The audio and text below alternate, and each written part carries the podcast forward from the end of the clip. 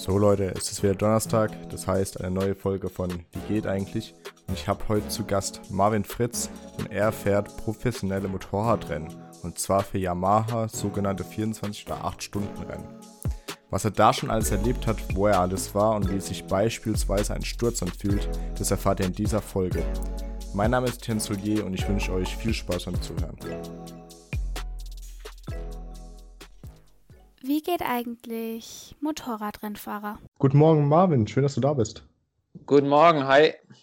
Und, alles klar bei dir? Ja, alles gut soweit. Saisonvorbereitung läuft und äh, die, die ersten Tests haben wir auch schon hinter uns. Und ja, jetzt äh, gehen es in die Vorbereitung am Laufen für das erste Rennen und ja, schon sehr gespannt. Ich würde jetzt gerne zu Beginn der Folge mit dir über deinen beeindruckenden Hintergrund reden. Magst du dazu was erzählen, was man da so sieht? Weil die Zuhörer sehen es ja jetzt logischerweise nicht. Magst du was zu den Pokalen, dem Rennanzug und dem Motorrad im Hintergrund erzählen? Wie gesagt, ich bin äh, professioneller Motorradrennfahrer. Ich fahre seit meinem dritten Lebensjahr Motorrad, seit meinem vierten Lebensjahr Motorradrennen und bin derzeit 28, 27, wäre bald 28 Jahre alt. Und ja, also mein ganzes Leben eigentlich schon auf dem Motorrad gesessen und äh, lange Zeit halt nicht hauptberuflich, nebenher Schule, Ausbildung noch gemacht und äh, jetzt seit 2017, 18 mache ich es hauptberuflich. Ich fahre für Yamaha die Langstrecken-Weltmeisterschaft mit den ganzen 8, 12 und 24 Stunden Rennen, wo man kennt, Le Mans, Japan, Suzuka und Oschersleben in Deutschland und ja, Frankreich viel. Und äh, ja, derzeit äh, ist natürlich schwierig mit der aktuellen äh, Krise. Letztes Jahr hatten wir zwei Rennen anstelle von sechs Beide halt leider auch ohne Zuschauer. Und das erste Rennen wäre jetzt nochmal nächstes Wochenende in Le Mans in Frankreich. Und es wurde leider letzte Woche auch schon verschoben auf Juni. Ähm, ja, ist natürlich jetzt schade, aber bei uns ist halt die Hauptsache, dass es stattfindet und nicht ausfällt.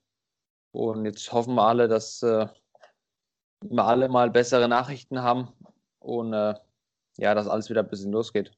Magst du was zu den Pokalen hinter dir sagen? Was das für Pokale sind? Ja, das sind eigentlich äh, einer der besten erreichten Pokale. Viele andere habe ich unten im Keller in Kartons. Also ich habe über, über 400 Pokale, denke ich. Vielleicht sogar noch mehr. Und äh, ja, die äh, wertvollen halt oder mit den die coolen Rennen und wo halt im Kopf bleiben, die habe ich äh, aufgestellt. Und äh, ja, zum Beispiel Siege bei der Langstrecken-Weltmeisterschaft in in Estoril von Portugal, dann in, äh, in der Slowakei dreimal gewonnen schon und zweiter Platz bei den 24 Stunden von Le Mans und klar, da hoffen wir dieses Jahr, dass wir den ersten Platz holen, noch einen besser. Letztes Jahr waren wir Vize-Weltmeister, deswegen äh, wird hart gearbeitet, um noch eine Position besser zu erreichen.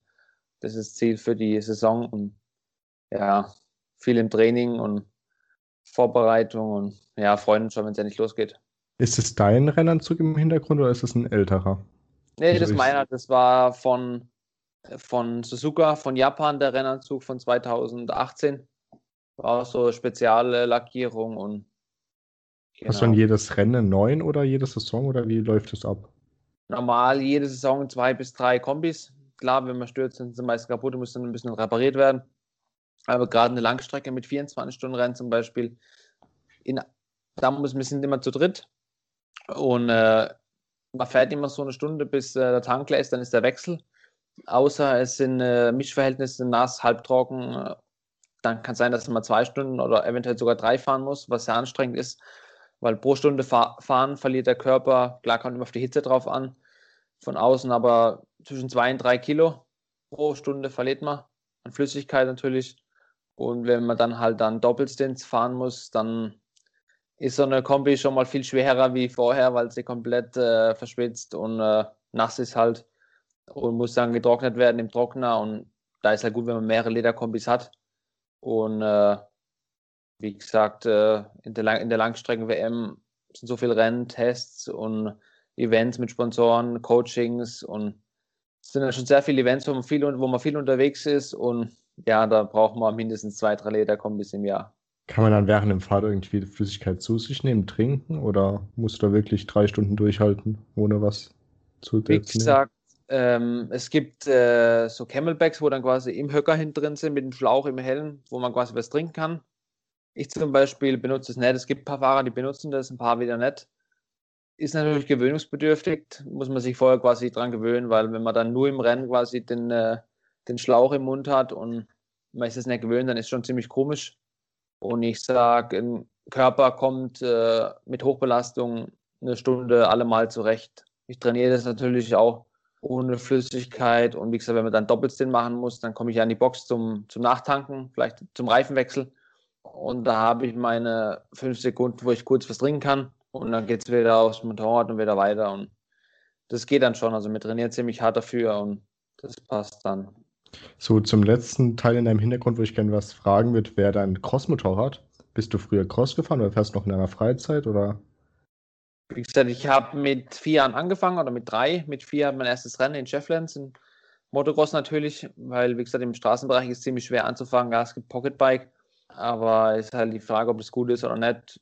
Mein Vater hat damals mit mir im Motocross angefangen, weil Micha und Shefflands im Club waren oder immer noch bin.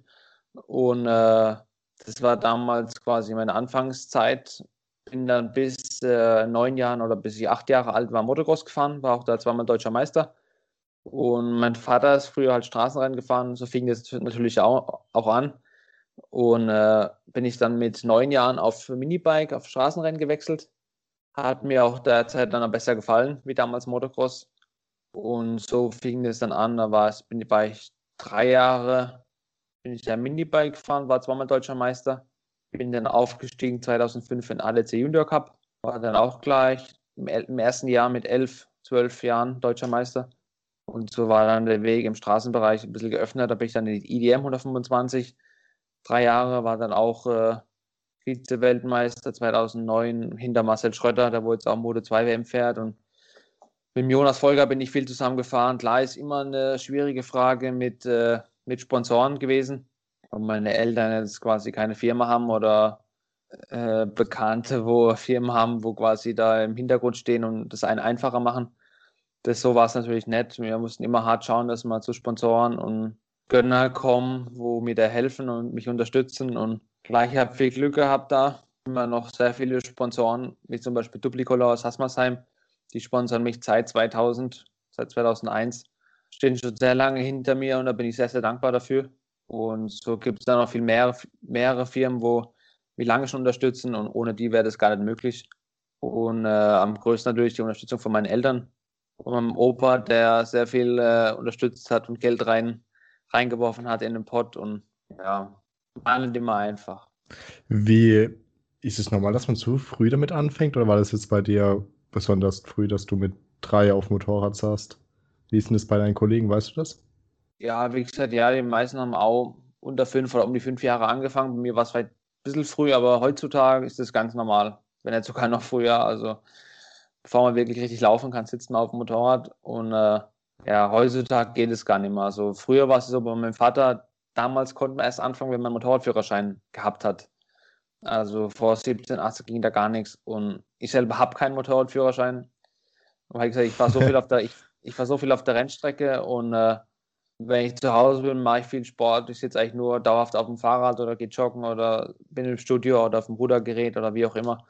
Und wie gesagt, die Straße, klar, ich freue mich über jeden Motorradfahrer, wo ich auf der Straße sehe, weil es werden immer weniger, leider. Äh, für mich gesehen finde ich es ein bisschen gefährlich. Klar, weil ich halt äh, mein, mein Renntrim oder mein Fokus gewohnt bin und auf der Straße muss man ja meistens nicht selber schuld sein, dass was passiert. Und äh, wie gesagt, später werde ich irgendwann machen, einen Motorradführerschein, aber solange ich Motorradrennen fahre, brauche ich das momentan noch nicht. Das ist ja lustig, dass du keinen Motorradführerschein hast. ja, das ist. ist aber ja haben, haben, viele Rennfahrer auch in der Motorrad-WM, in der MotoGP, viele Topfahrer, wenn man die fragt, äh, kein Motorradführerschein. ähm, ist, als Kind hast du dann ja so früh angefangen. Was hat dich an dem Sport so fasziniert oder was fasziniert dich heute immer noch? Was ist denn das eigentlich, was so das Feuer in dir entbrennen lässt? Wie gesagt, äh, damals halt, ich habe mit, mit einem Jahr hatte Vater schon im Fernsehen äh, die ganzen Motorrad-WM-Läufe laufen lassen. Da bin ich halt als Kleiner davor gesessen und habe die ganzen Fahrer bewundert. Und äh, ja, wie gesagt, das ganze Gefühl, man hat mega coole Leute kennengelernt. Man kennt so viele Leute durch den Rennsport. Und äh, ja, wie gesagt, 2012, 13, das war so eine Zeit, wo dann viele mich schon äh, totgeschrieben oder wie gesagt, äh, ich bin äh, raus aus dem Motorradrennsport und da war, war ich quasi im Aufhören, weil es auch finanziell schwierig war, über eine Saison zu kommen. 2013 zum Beispiel bin ich nur drei Rennen gefahren und äh, anstelle von acht, weil mehr konnte ich mir damals nicht leisten. Und äh, in den drei Rennen ist auch dann immer viel passiert, mit Sturz abgeschossen worden oder mechanischer Defekt. Und ja, dann war echt die Frage, ob ich aufhöre. Und äh, Anfang 2014, im Januar, Februar, hat sich dann eine Möglichkeit ergeben mit dem Team aus, äh, aus Bayern und äh, konnte dann gleich, weil dann einfach die ganze Teamatmosphäre so gut gepasst hat und äh, dort war auch so, dass ich meine Sturzzahlen nicht bezahlen musste, was auch kopfmäßig einen riesen Unterschied bei mir gemacht hat. Klar, wenn du fahren musst und du weißt, wenn du jetzt stürzt, das Motorrad ist 70.000 Euro wert, musst du die Sturzteile bezahlen, dann nimmst du äh, natürlich ein bisschen Risiko raus und fährst vielleicht drei, vier Zehntel langsamer pro Runde. Aber erst dann passieren blöde Sachen, wie dass sich jemand abschießt und das macht dich ja kopfmäßig kaputt. Und äh, das war dann so, dass ich Sturzteil nicht bezahlen muss. Dann hat es mir auch im Kopf äh, Klick gemacht und war dann gleich Supersportmeister habe dann 2016 die IDM Superbike gewonnen. Das ist eigentlich das Höchste, was man in Deutschland gewinnen kann. Und so hat sich auch mein Weg ein bisschen eröffnet in die Langstrecken-Weltmeisterschaft. Dort hat sich dann leider ein guter Freund von mir verletzt, der Max Neukichner. Und äh, konnte ich dann einspringen als, als Ersatzfahrer und habe dann einen kleinen Superjob gemacht bei den zwei Rennen und habe dann quasi gleich im, in dem Jahr einen Zwei-Jahres-Vertrag bekommen. Und äh, das war 2016 und Mittlerweile fahre ich immer noch im Yamaha-Werksteam der Langstrecken-Weltmeisterschaft. Und ja, bin ziemlich stolz drauf. Also ich hätte nie damit gedacht oder gerechnet, das war immer ein Ziel, aber nicht damit gerechnet, zu, zumindest zu dem Zeitpunkt 2012, 13, dass ich irgendwann mal hauptberuflich Motorradrennen fahren kann und äh, davon lebe. Und klar ist ein harter, harter Job. Viele, wo mir sagen, ah, du hast ein Traumleben, du sitzt auf Motorrad und fährst Motorradrennen, musst nur Motorrad fahren. So ist dann auch wieder nicht. Also das tägliche Training und äh, äh, den Ehrgeiz, äh, das Training zu machen und Physio mit Sponsoren, sich um Sponsoren kümmern, hat das Event, das Event, man muss dahin, dahin. Ist nicht immer einfach, das sehen viele Leute nicht. Und äh, deswegen, äh, wenn man dann quasi gewinnt und die ganzen Leute schreiben, ich habe es dir schon, ich habe es gesagt, du schaffst und wie auch immer, äh, sind dann nicht immer die, wo normal immer, hinter, immer hinter dir stehen. Und äh, ja, war ein harter Weg, aber ich bin sehr glücklich drüber und trainiere immer, immer weiter oder immer härter und hoffe, dass ich noch mehr erreichen werde. Was, also, was wie viel Arbeit stecken vor so einem Rennen drin? Also Training, wie sieht denn so dein Alltag aus? Also, was machst hast du eine so Routine, wie fast jeder Tag aussieht bei dir? Wie gesagt, ja, klar, ich habe meinen Wochenplan ungefähr und äh, habe auch einen Trainer und wie gesagt, äh, ich stehe meistens so auf so um 7, 6, 3, 7 Uhr, äh, frühstücken. Dann äh, mache ich meistens morgens so ein bisschen Gleichgewichtsübungen. Ich habe so ein Balanceboard mit äh, Placepads, wo ich dann quasi so Reaktionstraining mache.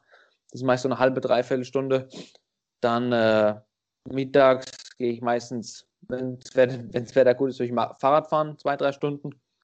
Äh, klar, ab und zu auch mit Freunden, da kann es auch vier, fünf Stunden gehen, also über 150 Kilometer, zwischen 100 und 150 Rennrad. Mountainbike fahre ich meistens mehr. Bei uns immer eine schöne Ecke, wo man viel im Wald fahren kann, viel Trails, gerade am Königstuhl in Heidelberg. Ähm, ja, und das mache ich zwei, dreimal die Woche Fahrrad fahren oder laufen. Und zweimal die Woche gehe ich ins Studio, wo ich dann quasi viel mit Eigengewicht, weil Kraft zulegen darf ich jetzt auch nicht oder Gewichtsmasse, Muskel und äh, viel mit Eigengewicht, äh, Rudern zum Beispiel. Das das, was ich mit dem Gerät mache, viel mit Seilen und dann abends mache ich meistens noch eine Stunde Stretching äh, mit der Black Roll und einfach äh, ja, Dehnungen auf, auf jeden Fall, weil es sehr wichtig ist auf dem Motorrad. Ähm, das mache ich natürlich auch vor Motorradfahren, mache ich eine halbe Stunde meine Dehnübungen. Puls ein bisschen hochbringen natürlich, aber klar, wenn man kalt aufs Motorrad steigt und man stürzt, dann ist schneller was gebrochen oder was abgerissen, wie jetzt, äh, wenn man auf, aufgewärmt ist und gedehnt vorher natürlich. Und äh, ja, so sieht ungefähr mein Trainingsplan aus. Wie gesagt, ich trainiere immer am Tag, gerade Ausdauer zwei bis drei Stunden.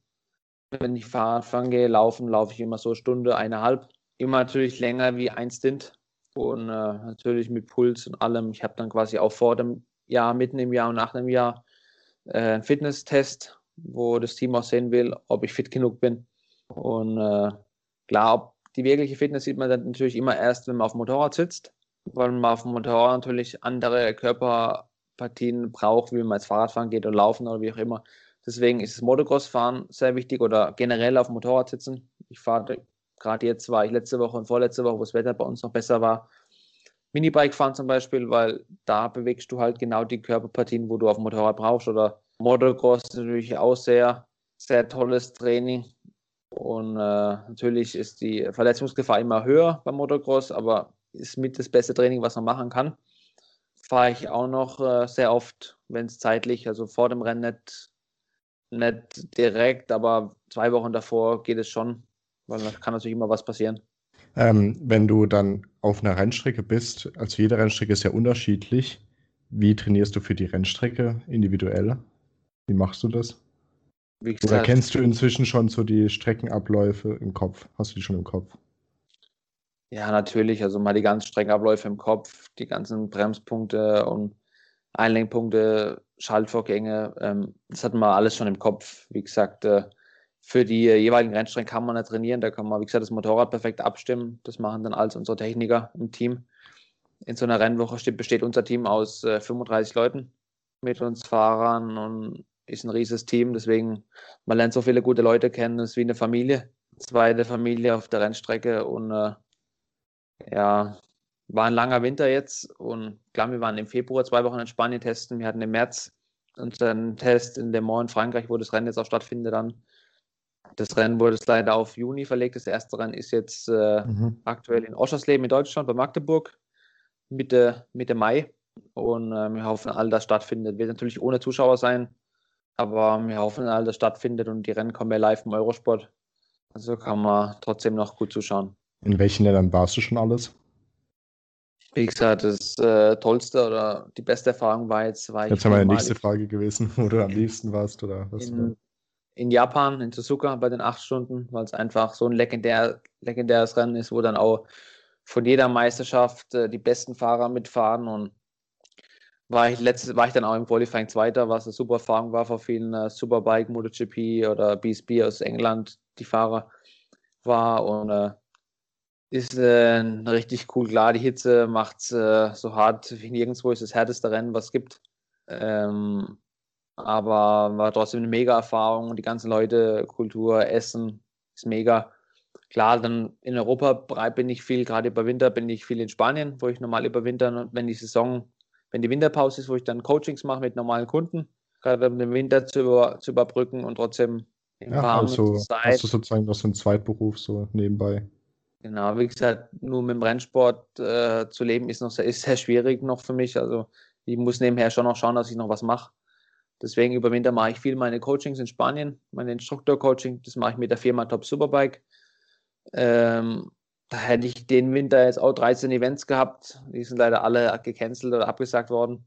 Klar ist, äh, ein paar Events haben schon stattgefunden, aber das sind natürlich auch viele Selbstständige und die haben halt dann Angst oder können sich nicht, können sich nicht leisten, danach in Quarantäne zu gehen, weil sie natürlich auch eine Firma haben und äh, deswegen waren die Events äh, nicht ausgebucht oder hat da nichts stattgefunden und jetzt hoffe ich echt, dass bald alles wieder losgeht und bald wieder normalere Zeiten haben. Du hast ja vorhin erzählt, dass du nach, also vor dem, vor den 24-Stunden-Rennen eine Ausbildung gemacht hast. Was war denn das?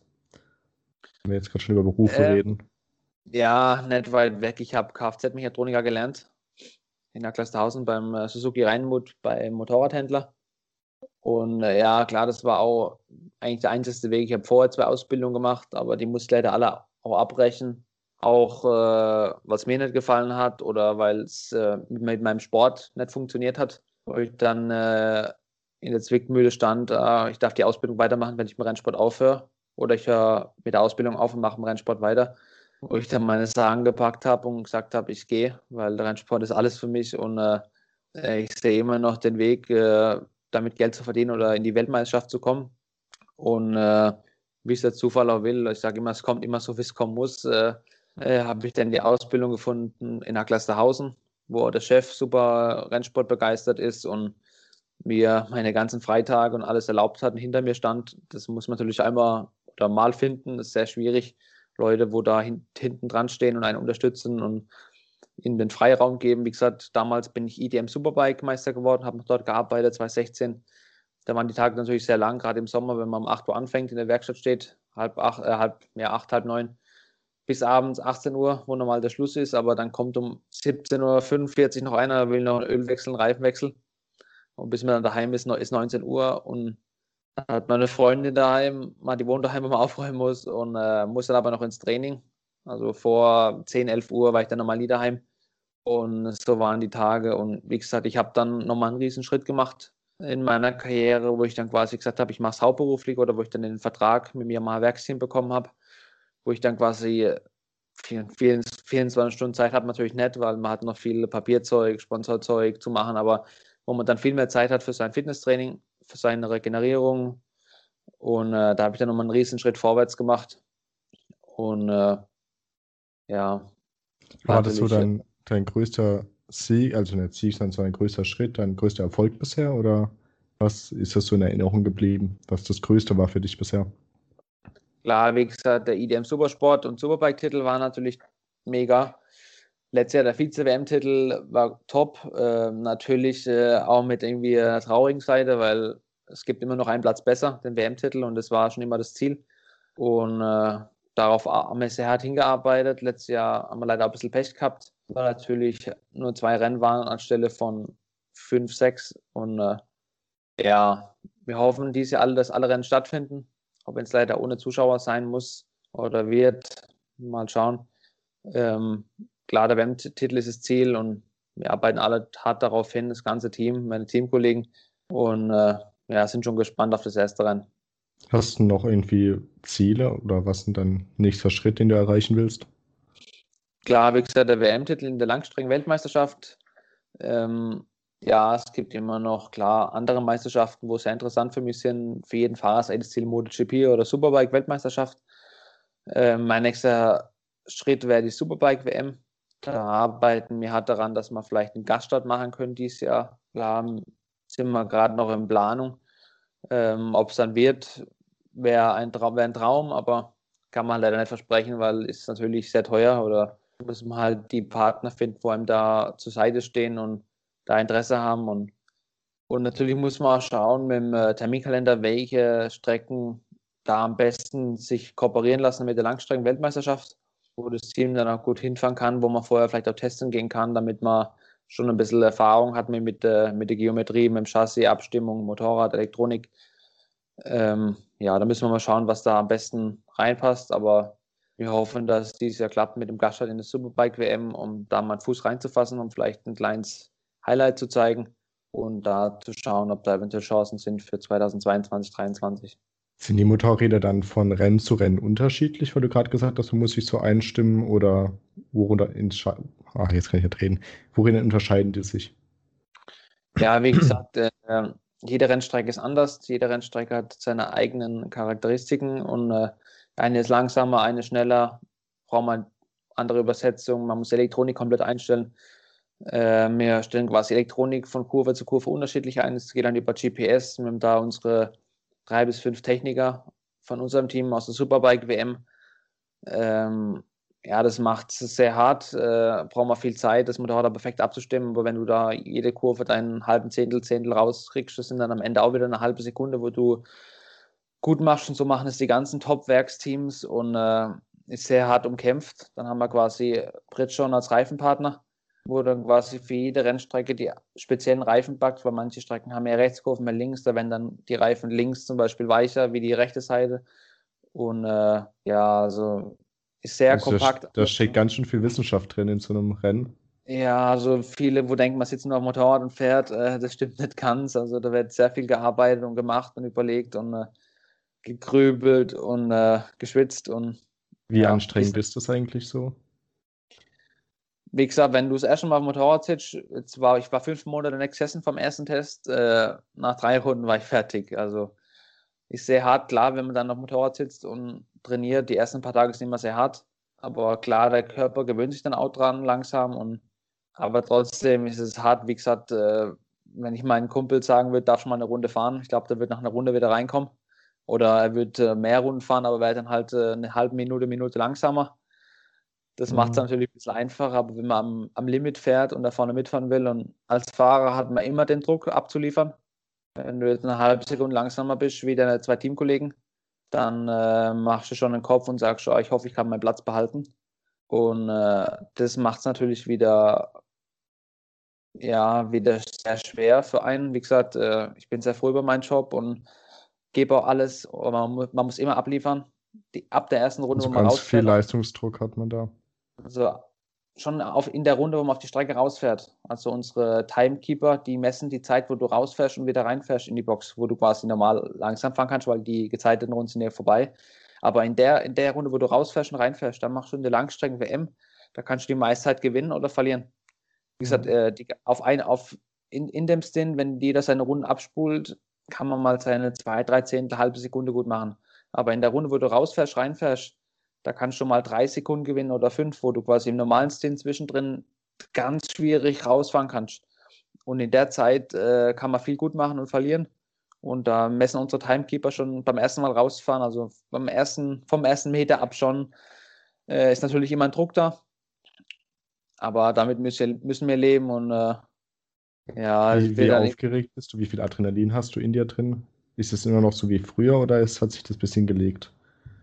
Ist äh, leider immer noch wie früher oder zum Glück noch. Ähm, ist immer natürlich das Schöne dran, die Aufregung, gerade vom Rennen, ist Wahnsinn. Aber wenn man dann quasi auf dem Motorrad sitzt, wenn die Ampel ausgeht oder die Flagge runtergeht, dass das Rennen losgeht, ist die Aufregung so vorbei, mal so fokussiert. Ähm, zum Beispiel, ich habe jetzt beim Test auch wieder ein Pulsmesser dran gehabt mit so einem Pulsgurt, dass ich meinen Live-Puls oder meinen Puls sehe über so, über so einen Stint, über so knapp eine Stunde fahren. Und äh, mein Durchschnittspuls über so ein Stint, also war ein Trainingsstint zum Schauen, wie weit wir kommen, ob alles, ob alles klappt beim Test. Durchschnittspuls war 178 und der höchste war 192.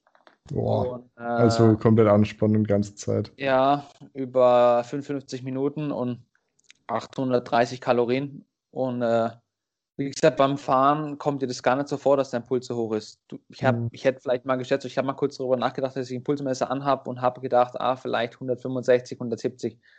Aber dass ich dann einen Durchschnittspuls von 178 habe und der höchste 192, das mhm. ist mir gar nicht so aufgefallen, Krass. weil du so fokussiert und am Arbeiten bist auf dem Motorrad und schaust, dass du halt jeden Scheitelpunkt perfekt erwischst, jeden Bremspunkt, dass du dich nicht äh, lang hinter langsam aufhältst und vielleicht einen perfekten Überholvorgang triffst und vielleicht zu, zum Glück noch ein bisschen oder äh, am besten noch ein bisschen Windschatten mitnimmst, um vielleicht auch noch äh, die Runde schneller fahren zu können. Und äh, ja. Was geht jetzt alles durch den Kopf, wenn du auf dem Motorrad sitzt in so einem Rennen? Wie gesagt, da ist eigentlich alles, was außenrum ist, ist weg. Man hat nur noch das Motorrad und die Rennstrecke und äh, ja, versucht halt jede Runde, jede Kurve perfekt hinzubekommen. Und dass man halt, klar, man hat im im Dashboard vorne im Motorrad die ganzen Einstellungen, Drehzahl, Rundzeit, was äh, sehr gut macht. Also ich sehe jede Rundzeit von mir, was natürlich gut ist zum Fokussieren oder auch zum Verbessern dann, dass man weiß, ah, man ist schon schnell, man muss nicht noch mehr riskieren oder wenn man dann über Startziel fährt, gibt das äh, Boxenteam, gibt mir das, das, Signal, wie weit ich aufhole, wie mein Vorsprung ist, äh, ob ich mein Mapping ändern muss. Ich kann erwärmt fahren, auch wenn es anfängt zu tröpfeln, Traktionskontrolle, Slide-Control, Wheelie-Control.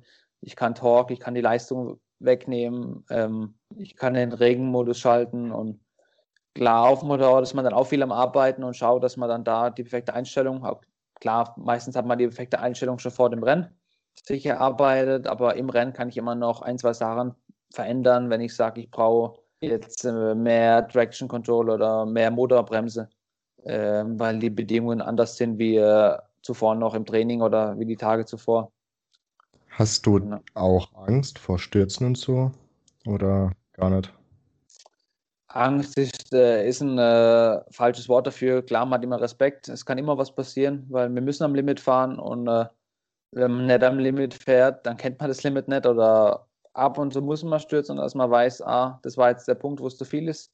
Zum Beispiel auch mit unserer Einstellung mit Elektronik äh, bin ich und mein Teamkollege mein anderer Teamkollege, der Nicolo, der Italiener, der ist auch gestürzt und hat sich das Sprunggelenk dreimal gebrochen, leider beim Test Boah. im Februar. Ist jetzt aber schon wieder fit, also hätte schon wieder fahren können. Für ihn ist jetzt die äh, Verschiebung von Le Mans positiv natürlich, dass er noch ein bisschen mehr Zeit hat, sich darauf vorzubereiten. Aber wie gesagt, es können immer Stürze passieren und zum Beispiel ich und mein anderer Teamkollege müssen zweimal per Highsider gestürzt, was aber wieder gut war. Was ist ein Highsider? Möchtest du kurz erklären? Quasi das Hinterrad weggeht und du fliegst dann quasi, dich katapultierst übers Motorrad oh. und fliegst dann quasi auf den Asphalt.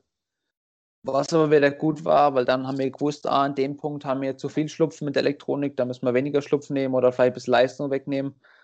Was dann wieder hilft für die Elektronik oder für die Zukunft, dass du dann weißt, ah, an dem Punkt kannst du dann trotzdem noch voll aufziehen. Die Elektronik regelt das.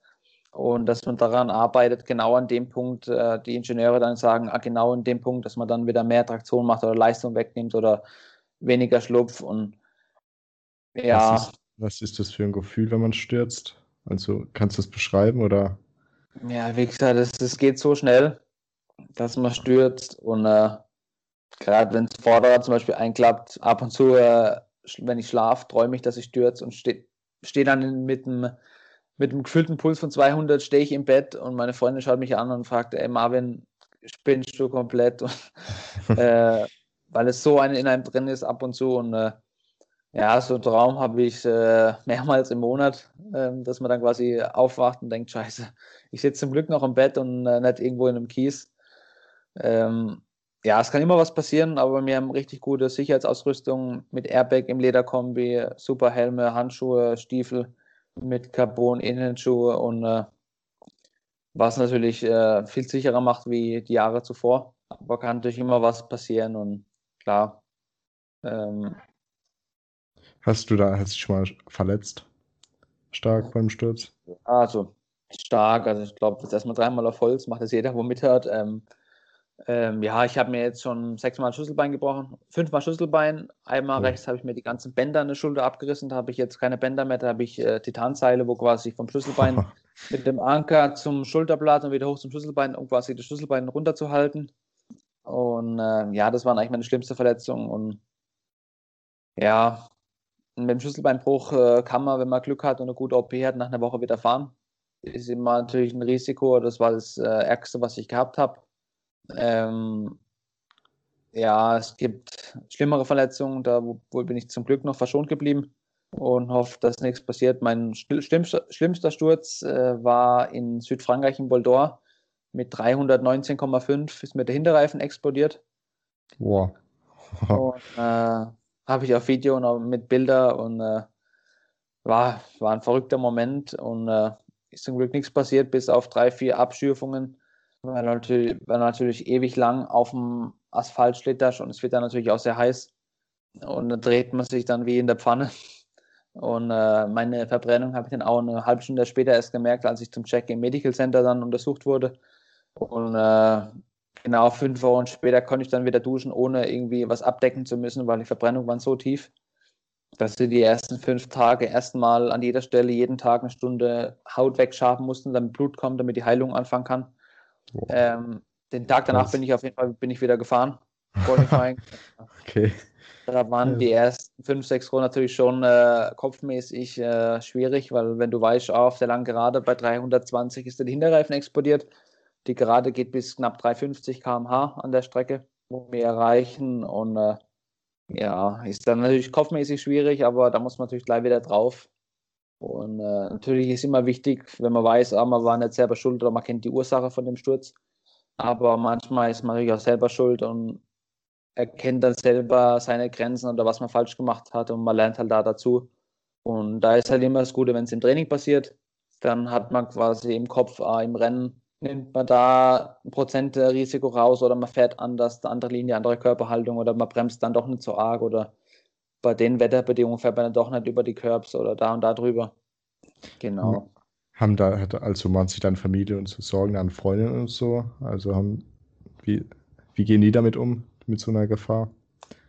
Wie gesagt, meine Eltern, die sind, äh, ja, die sind ja schuld, dass ich das mache, sage ich ja. Und äh, äh, dass sie damit mich dazu gebracht haben. Und wie gesagt, meine Mutter, mein Vater ist natürlich immer sehr aufgeregt, gerade beim Start schauen die auch weg. Und ja, meine Freunde, wenn ich zum Beispiel fahre und sie ist nicht mit dabei oder auch mit dabei, dann schaut sie auch nicht, schaut auch nicht zu. Sie schaut, wenn ich äh, fahre, ist sie, keine Ahnung, macht den Garten oder macht irgendwas, ähm, weil sie zu aufgeregt ist. Und äh, Ja, aber wie gesagt, meine, Verlieb meine Familie liebt es auch über alles, sind bei sehr vielen Rennen mit dabei. Meine Mutter, mein Vater, meine Freundin normal auch bei jedem Rennen. Weil gerade bei einem 24-Stunden-Rennen 24 oder 8-Stunden-Rennen brauchst du jemanden, wo dir hilft, wo quasi deine Helme wieder putzt und vorbereitet mit dem Tier auf, mit dem Abreißvisier drauf, wo quasi deine Kombi, Stiefel, Handschuhe in Trockner hängt und alles wieder vorbereitet, dir Essen bringt und äh, wir, wir haben auch zum Beispiel in der Rennwoche einen eigenen äh, Physio mit dabei, wo uns behandeln, ein äh, Essensberater, wo uns dann die ganzen Essen bringt. Wie gesagt, es gibt Essen, wo du quasi äh, in der Woche isst oder in Vorbereitung schon, dass du nachts besser siehst, weil nachts fahren wir die gleichen Rundzeiten wie am Tag. Es gibt, Moment, Moment, es gibt Essen, damit du nachts besser siehst? Ja, es gibt spezielle Früchte und Sachen, Ach, krass, echt? Okay. Klar, es ist, äh, da steckt sehr viel Vorbereitung drin und äh, ähm, gerade in der Nacht oder während dem Rennen tun mir halt viele Flüssigkeiten als eine, wo viel mit Shakes und Suppen. Wie gesagt, was eine Pizza darfst du jetzt auch nicht essen, weil die liegt ja im Magen.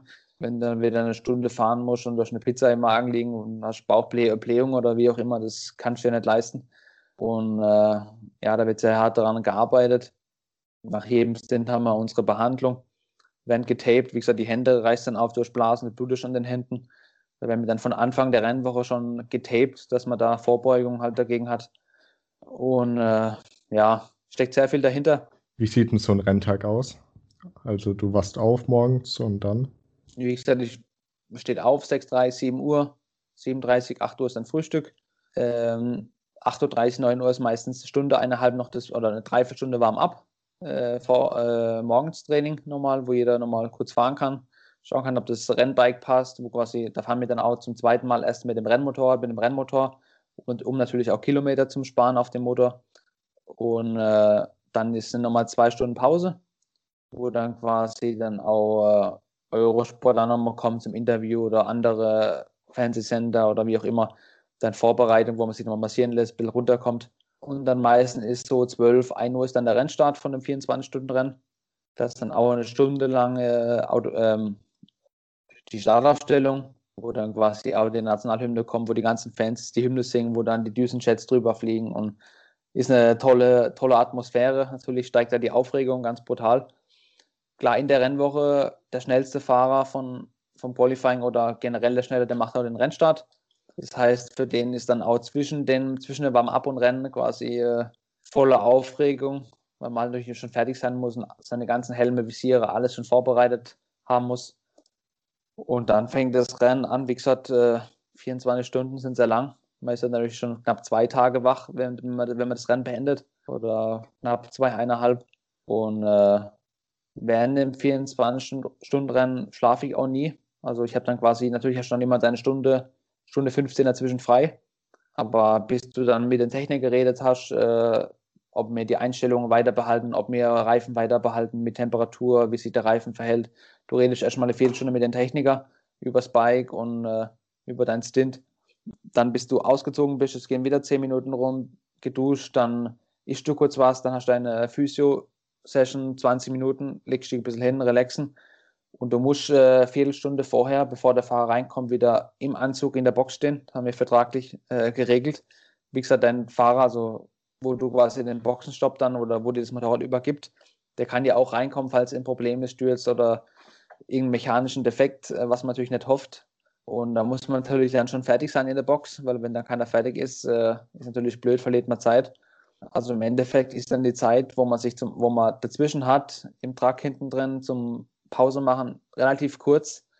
Und äh, spätestens, wenn dann äh, meine Freundin kommt oder derjenige und sagt, ah Marvin, noch zehn Runden, mach dich fertig, ist natürlich kein schöner Moment. Mhm. Äh, Gerade nachts um drei, vier, fünf ist oder in Le Mans dann nachts, wenn es dann drei Grad hat und oh. man hat, man sieht dann an den Autoscheiben äh, den Frost oder das Eis und ist natürlich kein schöner Moment und ist natürlich sehr froh, wenn das Rennen vorbei ist dann am nächsten Tag und man auf dem Podest steht, ist natürlich noch, noch besser. Und dann freut man sich natürlich schon auf das Jahr drauf, auf das nächste 24-Stunden-Rennen. Was ist so das, also was macht so einen Reiz von einem 24-Stunden-Rennen aus für dich? Äh, der Zieleinlauf. Okay. nee, also wie gesagt, die ganze Rennwoche ist immer sehr speziell und äh, sehr toll. Klar, wenn es dann zum Renntag geht, ist die Aufregung echt brutal hoch. Also gerade die Nacht, bevor man weiß, morgen ist der große Tag. Wie gesagt, äh, normale Sprintrennen gehen eine halbe, dreiviertel Stunde und dann ist das Rennen vorbei. Und wir müssen halt, klar, wir sind zu dritt, äh, wir müssen halt äh, mindestens zehnmal eine Dreiviertelstunde oder zehnmal 50 Minuten mindestens draufsitzen. Ab und zu, wenn einer richtig fertig ist oder nicht mehr kann oder dann äh, wird es natürlich richtig hart, dann fährt man zu zweit weiter. Gerade über die Nacht kann es auch passieren, dass wenn einer fertig ist, dass man ihn schlafen legt, mal für drei, vier Stunden und dann zu zweit weiterfährt. Das ist dann natürlich richtig hart. Ähm, wie gesagt, ich habe es mir mal anders ausgesucht, das war schon immer ein Traum und äh, ist natürlich äh, ein harter Tag, aber wenn man das dann geschafft hat, ist so ein unglaubliches Gefühl, kann man sich nicht äh, vorstellen und darauf arbeiten wir halt alle hin und äh, trainieren hart. Das Team arbeitet den ganzen Winter schon in Vorbereitung fürs Motorrad und äh, ja, man hofft alle, dass man das dann beendet. Natürlich ist natürlich auch für fürs Motorrad eine riesen Belastung und kann, kann natürlich immer was passieren, aber wir hoffen immer das Beste und dann schauen wir. Schaust du dir am nächsten Tag die Wiederholung an, wie du selbst selber fährst, oder ist das sowas, das man nicht macht? Äh, doch, doch, äh, mehrmals. Also wie gesagt, äh, wenn langweilig ist, schaut man die Rennen, aber gerade jetzt äh, die Wochen, Monate davor, vor dem ersten Rennen, schaut man sich natürlich die ganzen Highlights und das Rennen von letztes Jahr wieder an, um einfach noch ein paar Schlüssel, Schlüsselstellen oder noch ein paar Punkte selber herauszufinden, wo man noch was verbessern kann, wo man selber Fehler macht. Da gibt es immer Punkte um einfach halt dann auch nochmal die Punkte abzugehen. Wenn ich dann schlafen gehe, gerade die Wochen zuvor, gehe ich abends halt nochmal die Strecke ab mit Augen zu und gehe, gehe jeden Punkt ab. Und wenn ich dann mit der Stoppuhr da sitze, kann ich innerhalb drei Stunden genau die gleiche Rundzeit fahren, wie ich dann tatsächlich auf dem Motorrad fahre, weil man das dann genau so im Kopf drin hat. Und ja. äh, Verfolgst du auch so MotoGP und ähnliches? Ja, natürlich. Also MotoGP, Motocross WM, selbst Formel 1 ein wenig natürlich. Da gibt es auf Netflix jetzt die neue Formel 1-Serie, wo, ja. wo, richtig cool gemacht ist und äh, wo man dann auch wieder viel mitkriegt und äh, seine Vorteile dadurch, dadurch ziehen kann. Und ja, natürlich, äh, wenn man im Rennsport äh, drin ist, dann verfolgt man alles, äh, viele Rennsportler und klar über Social Media kriegt man natürlich auch wieder viel mit. Und äh, ist dann auch Yamaha-Fan beim MotoGP oder hast du ein anderes Vorbild? Na, natürlich Yamaha. Also wie gesagt, äh, darf man da natürlich auch kein anderer. Natürlich, es gibt viele Top-Fahrer, wo man auch begeistert ist und so, aber natürlich ist immer das Ziel, dass der eigene Hersteller dann auch gewinnt. Wer ist dein, großer, dein großes Vorbild oder hast du da überhaupt jemand? Natürlich, also wie gesagt, ich habe damals mit Motocross angefangen, da war es immer der James Stewart und äh, rein Velopodo und klar im Motorradrennsport äh, war es immer der Gott Valentino Rossi. Mhm. Aber ja, es kommen immer mehr Junge hoch und äh, richtig schnelle und wie gesagt, der Marc Marquez ist ja gerade verletzt, aber ich glaube, es wird schwierig, dass er wieder zurückkommt nach der Verletzung, aber sind schon alle gespannt. Da war es Junge wie, wie äh, Maverick Vinales, gegen den ich auch schon gewonnen habe und gefahren bin, oder Fabio Quattararo, wo als im Yamaha-Werksteam neu dabei ist, machen einen Mega-Job und äh, setzen immer höhere, höhere Ziele und ja, also sind schon Top-Fahrer auf der Welt und Genau, Ziele werden immer höher gesetzt. Ich meine, nächste Frage passt jetzt vielleicht nicht ganz zum Thema, aber wie kommst du auf deine Zahl 7? Du, also dein Motto, sage ich jetzt mal, oder dein Name ist ja Fritz 7. Wie kamst du darauf? Ähm, ja, früher, äh, wo ich angefangen habe, ich habe eigentlich über meine ganze Karriere eigentlich dauerhaft die 7 eigentlich gehabt, wenn es möglich gewesen ist, natürlich auch. Und manchmal ist die 7 auch besetzt, gerade wenn man aufsteigt in eine neue Klasse oder Serie. Ähm, dann hat durch, hat durch der, wo die 7 hat, immer Vorrecht auf die Startnummer. Aber ich hatte immer die 7, weil ich äh, früher halt Motocross angefangen habe und mein Vorbild war James Stewart, der Motocross-Fahrer, und der hat immer die 7 gehabt. Und dann gab es noch weitere Fahrer wie Frankie Killy oder Carlos Checker, eben haben die 7 gehabt und fand ich immer tolle Fahrer. Und da, deswegen hatte ich immer schon die 7. Und ist natürlich auch eine Glückszahl oder ja, war schon immer meine Zahl natürlich und habe ich auch tätowiert, die sieben, meine Startnummer und ja. Und wie gesagt, jetzt mit dem Langstreckenteam mit der sieben, das war einfach nur Glück. Also das Team hat auch schon immer die sieben gehabt. Ach so, okay, cool. Und äh, war dann natürlich auch mega, dass ich in ein Team komme, in Yamaha-Werksteam mit der Nummer sieben, war natürlich immer, immer mega. Und äh, ist natürlich mega, also tolles Gefühl, dass man dann auch mit der sieben rausfährt. Wie viele Sprachen sprichst du eigentlich, wenn du verschiedene Teamkollegen aus verschiedenen Ländern hast? Ist, da gibt es ja eine Einheitssprache Englisch im Team? Ja, es gibt eine Einheitssprache Englisch. Also im Team wird nur Englisch gesprochen. Auch wenn ich jetzt äh, mit dem Österreicher da stehe, redet man mhm. Englisch. Äh, wie gesagt, es gab mal äh, äh kein, wie gesagt, wir hatten Australier mit dabei und und dann, wenn wir, wenn wir Deutsch, Deutsch gesprochen haben, dann hat er natürlich nichts verstanden. Und dann ab einem Punkt haben wir gesagt, wir sprechen nur noch Englisch, weil da will wir auch nicht, dass einer sich äh, ausgeschlossen fühlt. Ausgeschlossen fühlt, genau. Und ja, Einheitssprache ist Englisch. Klar, es gibt in Langstrecken-WM ist 70 Prozent Französisch. Da versteht man auch schon ziemlich viel. Klar, reden Französisch, will was anderes. Aber klar, mein Ziel ist, irgendwann Französisch zu sprechen. Da muss ich ja auch noch ein bisschen äh, härter mit mir, mit mir sein und vielleicht mal das Buch rauspacken oder mich irgendwo anmelden. Aber ja, Englisch halt ziemlich perfekt, gerade durch den Rennsport ist es schon lang mit lang drin und äh, genau. Hast du eigentlich, wenn du in den Ländern bist, auch ein bisschen Freizeit? Kannst du die Städte anschauen und vielleicht was erleben oder eher nicht? Ja, wie gesagt, wenn wir in Japan sind, dann haben wir meistens den Test davor und dann ist dann vier, fünf Tage oder mal eine Woche dazwischen frei. Das ist natürlich dann Traum, super. Wenn wir dann ein paar Tage mal Tokio anschauen oder wir haben dann die Yamaha-Präsentation in Tokio, wo man dann ein bisschen was sieht oder abends schön essen geht. Das ist natürlich toll. Und trotzdem, wenn ich irgendwo ein Rennen habe in Portugal oder in Spanien oder wie auch immer, klar, da kenne ich schon ziemlich viel, weil ich da schon sehr oft war. Aber ich versuche immer trotzdem ein, zwei Tage vorher anzureisen, zum, um äh, runterzufahren, um sich zu regenerieren, weil wenn man anreist und dann am nächsten Tag gleich wieder fahren muss, das ist, steckt dann schon im Körper drin. Und man kann sich, wie gesagt, gerade jetzt im Flieger immer was einfangen oder muss man eh aufpassen jetzt mittlerweile. Und äh, da reise ich dann lieber trotzdem ein paar Tage früh an, um runterzufahren, regenerieren und vielleicht noch ein bisschen Sport zu machen oder mir was anzuschauen. Und genau. Hast du noch ein Erlebnis, das dir besonders im Kopf geblieben ist von einem Rennen oder vielleicht auch außerhalb von einem Rennen, das du noch erzählen möchtest? Äh, besonderes Erlebnis, klar, Japan ist immer sehr besonders, wo ich da ab und zu mal auf eins war, auf zwei gegen allen die Superbike oder MotoGP-Fahrer. Natürlich ein sehr tolles Erlebnis. Oder auch letztes Jahr, wo wir den Vize-WM-Titel eingefahren haben mit dem Sieg in Estoril bei den zwölf Stunden letztes Jahr im Oktober, im September. Ähm, und da bin ich den letzten Stint dann noch gefahren und habe so viel rausgefahren, weil wir dann noch einen extra Boxenstopp machen, ma machen mussten. Und dann wäre es quasi sehr eng geworden mit dem, mit dem Honda, mit dem FCC, Honda-Werksteam.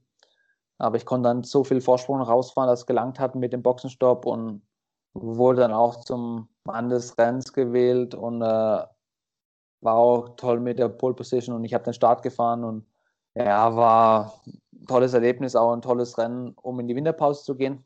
Klar, wenn man mit dem schlechten Ergebnis in die Winterpause geht, ist natürlich sehr frustrierend, den langen Winter dann irgendwie rumzubringen. Und wenn man weiß, ah, man hat das Rennen gewonnen, startet so in die neue Saison, da ist man selber, das ganze Team auch ganz anders motiviert und geht so in die Winterpause. Und ja, jetzt ist eigentlich der einzige Gedanke eigentlich nur noch das erste Rennen.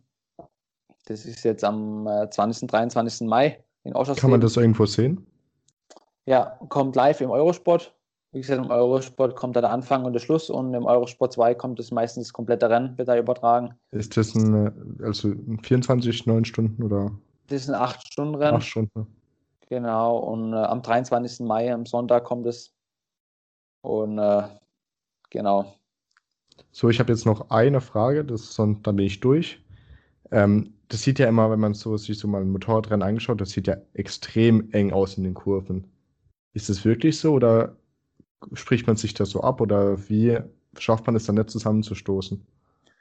Ja, wie gesagt, die, die ganzen, gerade in den Top-Klassen, die ganzen Fahrer sind so, so professionell und haben so viel Talent und äh, mit, auch wenn wir zum Beispiel auf der Rennstrecke normal fahren und trainieren, dann überholen wir uns gegenseitig ab und zu. Und gerade bei so Hobby-Trainings, wenn da ein anderer Fahrer ist, dann überholen wir uns ziemlich eng oder spielen dann miteinander. Und da spielt dann eins mit dem anderen überein, wie gesagt, weil da jeder schon weiß, wie der andere denkt und wie er fährt. Und äh, gerade in dem Rennen, klar, da weiß schon nie, einer fährt ein bisschen aggressiver, anderer, einer hält doch ein bisschen mehr rein oder fährt mit Ellenbogen oder einer fährt dann doch mehr mit Berührungen da war, kann man halt trotzdem nicht sehen, was der andere macht, aber trotzdem, wenn man innerhalb äh, zwei, drei Zehntel oder ein paar Tausendstel auf, der Runden, auf die Rundenzeit fährt, dann ist es so, so genau und äh, das ist dann echt doch alles schon ziemlich nah beieinander. Also da passt äh, eine Hand nicht mehr zwischen Motorrad, sage ich mal, zwischen beide Motorräder und ist dann schon ziemlich eng umkämpft. Aber ja, wie gesagt, äh, die Reifen und das ganze Material ist mittlerweile so, so, so gut, dass man einen Ellenbogen am Boden hat und das Knie und äh, trotzdem noch relaxed ist quasi mit einem Puls von 170. Und äh, ja. Mir ist jetzt spontan doch noch was eingefallen, mit, über das ich gerne mit dir reden würde. Wenn jetzt jemand hier sich entschließt, ja, ich will auch mal auf die Rennstrecke, was ist denn so das Wichtigste? Was kannst du so für Tipps geben aus eigener Erfahrung? Du machst ja auch Instructor. Was braucht man? Was braucht man vielleicht am Anfang nicht? Was würdest du so empfehlen? Vielleicht hat jetzt der ein oder andere Hörer sich entschlossen, ja, vielleicht schaue ich mal, dass ich auf Rennstrecke gehe. Wie gesagt, das Wichtigste ist einfach, ähm, klar, wenn das Motor, wenn man Motorrad fährt auf der Straße, wenn man dann auf die Rennstrecke geht, dass man gute Reifen hat. Ähm, das ist äh, das Wichtigste eigentlich, dass man keine Reifen hat, wo schon fünf Jahre draußen und am Carport liegen und schon einige Winter im Kalten mitgemacht haben. Gute Reifen ähm, und dann, wenn man das erste Mal auf der Rennstrecke ist, ist es eigentlich sehr wichtig, dass man gleich die ersten paar Turns in den Instruktor nimmt, wo dann quasi die ersten Mal, die ersten ein, zwei Turns vorausfährt, zum auch ein bisschen einbremsen auf einen Fall, weil viele, wo ich kenne, wo zum ersten Mal auf der Rennstrecke waren, haben dann gleich Fehler gemacht, sind gestürzt oder haben sich verbremst und irgendwo eingeschlagen und hat dann gleich einen großen, äh, äh, großen schwarzen Punkt im Kopf äh, oder eine Marke halt hinterlassen. Und äh, wenn man einen kleinen Instruktor nimmt, klar, man muss da ein bisschen Geld in die Hand nehmen, aber andererseits kommt man dann billiger, wie wenn man das Motorrad dann irgendwie wegschmeißt im ersten Turn und da ist dann mehr kaputt, sage ich immer zu vielen, vielen Kunden von mir. Und äh, sehen die natürlich auch alles so. Und äh, dann lernen die ersten die Linie, die Bremspunkte. Meistens, oder ich sag 95 Prozent aller, der, die auf der Rennstrecke fahren, bei so Hobbytrainings, fahren komplett falsch Motorrad, sitzen falsch auf dem Motorrad, machen die falsche Bewegung, haben die falsche Körperhaltung, ist halt falsche Blickführung. Was eigentlich das Wichtigste ist, die Blick, Blickführung. Und äh, klar, wenn die halt zehn Jahre auf der Landstraße so fahren und dann auf der Rennstrecke, dann sind die halt das so eingewohnt oder gewohnt, dass sie halt so fahren. Aber so fährt man natürlich falsch Motorrad. Die lenken das Motorrad mit der Hände, man lenkt das Motorrad mit dem Körper, mit der Körperbewegung. Die Fußraste ist der unterste Schwerpunkt der Motorrad und allein mit der Fußraste bewegt man das Motorrad. Die Hände sind einfach nur so da, um sich festzuhalten am Motorrad, so sage ich das immer. Und äh, ja, das Wichtigste ist einfach den Instruktor nehmen, gerade am ersten Tag und die ersten paar Turns. Dann weiß man schon, wo man dran ist. Und äh, da ist man dann ganz anders drauf am zweiten Tag oder wenn man dann mal alleine rausfährt und äh, kann dann seinen nächsten Track Day, seinen nächsten äh, Veranstalter und da geht man da ganz entspannt daran. So, also ich bin jetzt mit meinen Fragen fertig. Möchtest du noch irgendwie Werbung für dich machen, irgendwas erzählen? Ich bedanke mich schon mal dafür, dass du dir Zeit genommen hast, dass du uns so einen Einblick in den Rennsport gegeben hast. Ja, und ich habe dir jetzt noch ein paar Minuten noch was erzählen willst. Wenn nicht, tue ich abmoderieren. Nein, von meiner Seite wäre auch nicht viel. Ich bedanke mich auch nochmal für das tolle Interview und äh, wer will, kann mir gerne auf meinen Social Medias folgen, auf Facebook, Instagram oder Twitter und äh, mit der immer ab und zu ein Like geben und äh, genau. Hoffen, man sieht sich bald mal wieder und äh, macht's gut. Okay, das war, wie geht eigentlich 24-Stunden-Rennen oder Motorradrennen, muss ich mir noch überlegen, was der Titel ist, mit ähm, Marvin Fritz. Ich hoffe, es hat euch Spaß gemacht zuzuhören. Folge, schaltet wieder nächsten Donnerstag ein, wenn die nächste Folge kommt. Mein Name ist Etienne Soulier. Ich verabschiede mich schon mal und das letzte Wort hat mein Gast. Möchte noch irgendwas sagen? Na, ich hoffe, man sieht sich auf der Rennstrecke. Okay. Bis bald. Ciao. Tschüss.